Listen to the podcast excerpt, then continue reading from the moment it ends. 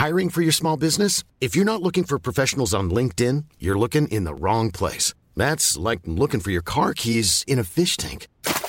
LinkedIn helps you hire professionals you can't find anywhere else, even those who aren't actively searching for a new job but might be open to the perfect role. In a given month, over 70% of LinkedIn users don't even visit other leading job sites. So start looking in the right place. With LinkedIn, you can hire professionals like a professional. Post your free job on linkedin.com slash people today. Nous sommes en guerre. Moi, moi, je, personnellement, je m'étouffe. Accélère Accélère Ils sont aux ordres du pognon Faut laisser la star tranquille.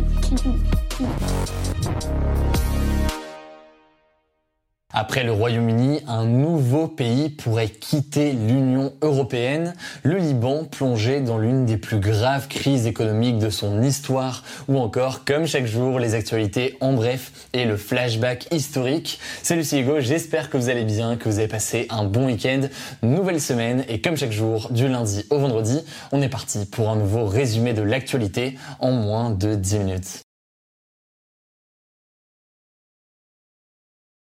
Et direction maintenant euh, la Pologne. Pourquoi? Eh bien parce que ce pays réfléchit très sérieusement à quitter l'Union européenne, si bien que certains parlent déjà de Polexit, un peu comme on a eu euh, le Brexit quand euh, le Royaume-Uni a quitté l'Union européenne. Alors la Pologne a adhéré à l'Union européenne en 2004, donc il y a 17 ans, mais le truc c'est que depuis plusieurs mois, eh bien le parti au pouvoir actuellement, c'est-à-dire le parti droit et justice, généralement classé à droite ou à l'extrême droite, euh, répète que euh, le pays s'en sortirait mieux en ne faisant plus partie de l'Union européenne. Alors pour l'instant, il n'y a pas eu de discours officiel et très très clair disant que euh, la Pologne voulait sortir de l'Union européenne, sauf que, eh bien, ce jeudi, une décision de justice très importante a beaucoup tendu les relations entre l'Union européenne et la Pologne. En effet, jeudi dernier, eh bien, la Cour constitutionnelle polonaise, donc la plus haute institution de justice en Pologne, et euh, qui est composé de juges nommés par le pouvoir en place, a décidé que certains articles des traités européens étaient incompatibles avec la constitution polonaise, autrement dit donc avec la loi de la Pologne. Alors je sais, dit comme ça, ça peut paraître un peu technique, un peu flou, mais en gros, la Pologne a officiellement remis en cause la supériorité des lois de l'Union européenne sur les lois de l'État polonais et des autres États de l'Union européenne. Et euh, ce principe de supériorité des lois de l'Union européenne, c'est pourtant l'un des principes fondateurs de l'Union européenne qui permet d'avoir, disons, une cohérence et des lois qui sont votées à l'échelle de l'Union européenne pour être appliquées ensuite sur l'ensemble des États. C'est donc une décision qui a choqué euh, beaucoup de dirigeants européens et qui pourrait forcer potentiellement l'Union européenne à prendre des sanctions vis-à-vis -vis de la Pologne. Alors face à cette décision de la justice polonaise qui a été perçue comme une volonté en fait de sortir de l'Union européenne, eh bien des Polonais sont descendus dans les rues euh, ce dimanche pour défendre l'appartenance de la Pologne à l'Union européenne. Faut savoir que plus de 80% de la population est favorable à ce que la Pologne reste dans l'Union européenne et c'est d'ailleurs parmi euh, l'un des taux les plus élevés parmi euh, les pays européens aujourd'hui. Bref, c'est le début d'un véritable bras de fer entre d'abord une partie des Polonais et euh, ce gouvernement actuellement au pouvoir euh, en Pologne, mais aussi donc entre le gouvernement polonais et euh, les dirigeants de l'Union européenne. L'Union européenne pourrait en effet imposer des sanctions à la Pologne dans les prochains jours suite à cette décision de justice de la Cour constitutionnelle polonaise. Certains disent même que la Pologne sur le long terme pourrait être poussée à la sortie de l'Union européenne. Ça pose donc logiquement beaucoup beaucoup de questions. On verra tout ça évidemment dans les prochains jours. Du coup, n'hésitez pas à vous abonner si jamais c'est pas encore le cas. Et dans l'actualité euh, cette semaine, il y a notamment euh, le Liban qui a été euh, frappé ce week-end par une immense panne électrique et ça illustre plutôt bien la crise historique que connaît ce pays depuis maintenant plus d'un an. Alors c'est la deuxième panne d'électricité en quelques semaines et électricité du Liban, EDL, donc c'est un peu l'équivalent pour faire très très simple d'EDF en France, avait déjà mis en garde en septembre contre le risque d'un blackout total, donc d'un arrêt complet de l'électricité dans tout le pays. Et c'est donc ce qui s'est finalement passé samedi soir. Le pays a complètement été plongé dans le noir jusqu'au lendemain matin. Mais alors, comment expliquer qu'on en arrive jusqu'ici? Eh bien, faut savoir que l'électricité au Liban est produite quasiment exclusivement avec des centrales thermiques. Ces centrales thermiques, elles fonctionnent quasiment exclusivement au fioul, sauf que, eh bien, le pays n'arrive plus à importer ce carburant. En gros, au Liban, la monnaie nationale, c'est la livre libanaise. Le truc, c'est que cette livre libanaise a perdu 90% de sa valeur en un an. La conséquence, c'est quoi? Eh bien, euh, le prix du fuel a été multiplié par 5 au Liban. Du coup, qui dit pas de fuel dit pas d'électricité euh, au Liban et les Libanais doivent beaucoup se restreindre. Au-delà de ce blackout qui s'est donc euh, déroulé ce week-end, eh bien, énormément de Libanais doivent se contenter de 2 heures d'électricité en moyenne par jour, ce qui veut dire qu'ils n'ont pas de courant et pas d'électricité pendant près de 20 heures. Et puis évidemment, au-delà euh, des habitations euh, de la population, eh bien, ce manque d'électricité crée des gros risques pour d'autres infrastructures.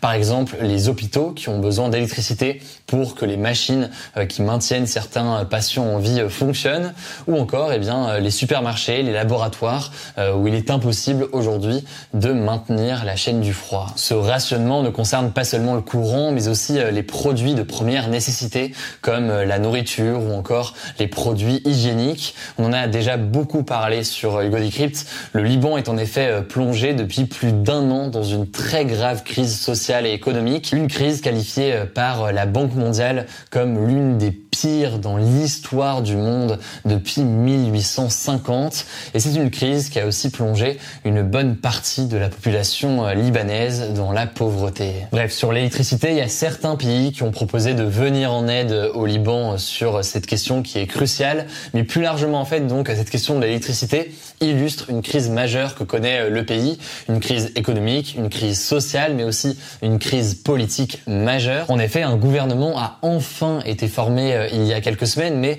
euh, pendant longtemps et en fait depuis l'explosion à Beyrouth l'année dernière, eh bien c'était complètement chaotique et le fait de ne pas avoir de gouvernement empêchait le pays de recevoir des aides internationales et donc des sommes d'argent pour les aider à se relancer. On pourrait aussi citer eh bien les nombreuses manifestations contre les politiques, des politiques qui sont accusés euh, de corruption très très importante. Tout ça pour dire donc que le pays est plongé dans une crise qui est majeure, qui est profonde. Ça me semblait donc essentiel d'en parler euh, aujourd'hui et j'en profite pour souhaiter euh, bon courage à tous les Libanais. Allez, on passe tout de suite aux actualités. En bref, plein de sujets différents aujourd'hui. Et on commence avec cette première information.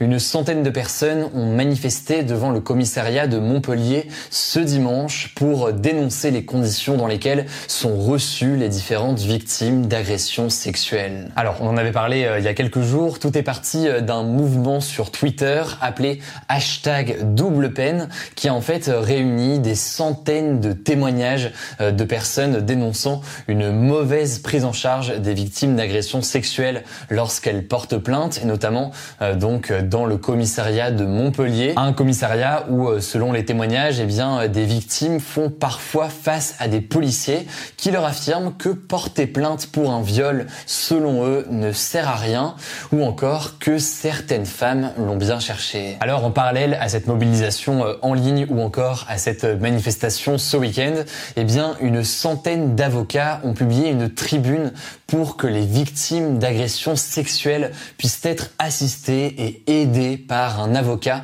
lors de leur dépôt de plainte, ce qui est en théorie en fait possible, mais il y a actuellement quand même une sorte de flou juridique. Bref, autrement dit, c'est un sujet euh, pas mal en discussion euh, en ce moment et on vous tient au courant dans les prochains jours euh, si des mesures sont prises. L'autre actualité de ce en bref, ça se passe en Tunisie. Entre 6000 et 8000 personnes se sont rassemblées dimanche à Tunis La capitale donc euh, de la Tunisie, lors d'une manifestation contre le président Kaïs Sayed.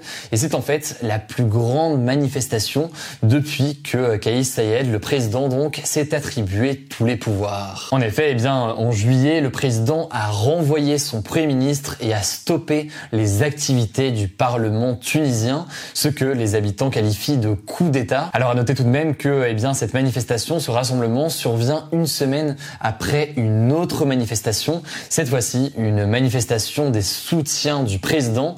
Autrement dit donc, la population est assez divisée euh, sur le sujet. On continuera de suivre ça euh, dans les prochains jours. Enfin, dernière actualité très rapidement et avant de passer euh, au flashback du jour, ceux que ça intéresse, vous êtes peut-être déjà au courant, mais bon, c'est toujours bon à souligner, ça fait plaisir.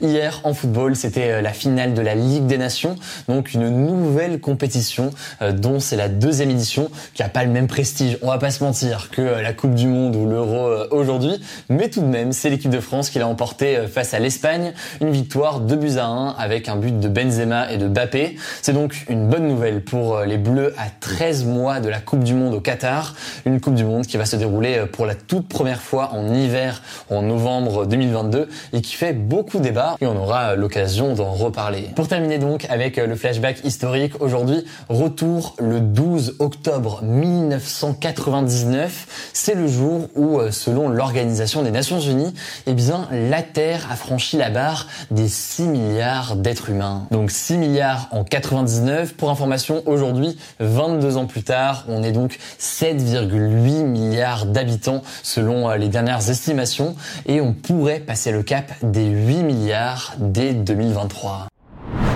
Voilà, c'est la fin de ce résumé de l'actualité du jour. Évidemment, pensez à vous abonner pour ne pas rater le suivant, quelle que soit d'ailleurs l'application que vous utilisez pour m'écouter. Rendez-vous aussi sur YouTube et sur Instagram pour d'autres contenus d'actualité exclusifs. Écoutez, je crois que j'ai tout dit, prenez soin de vous et on se dit à très vite.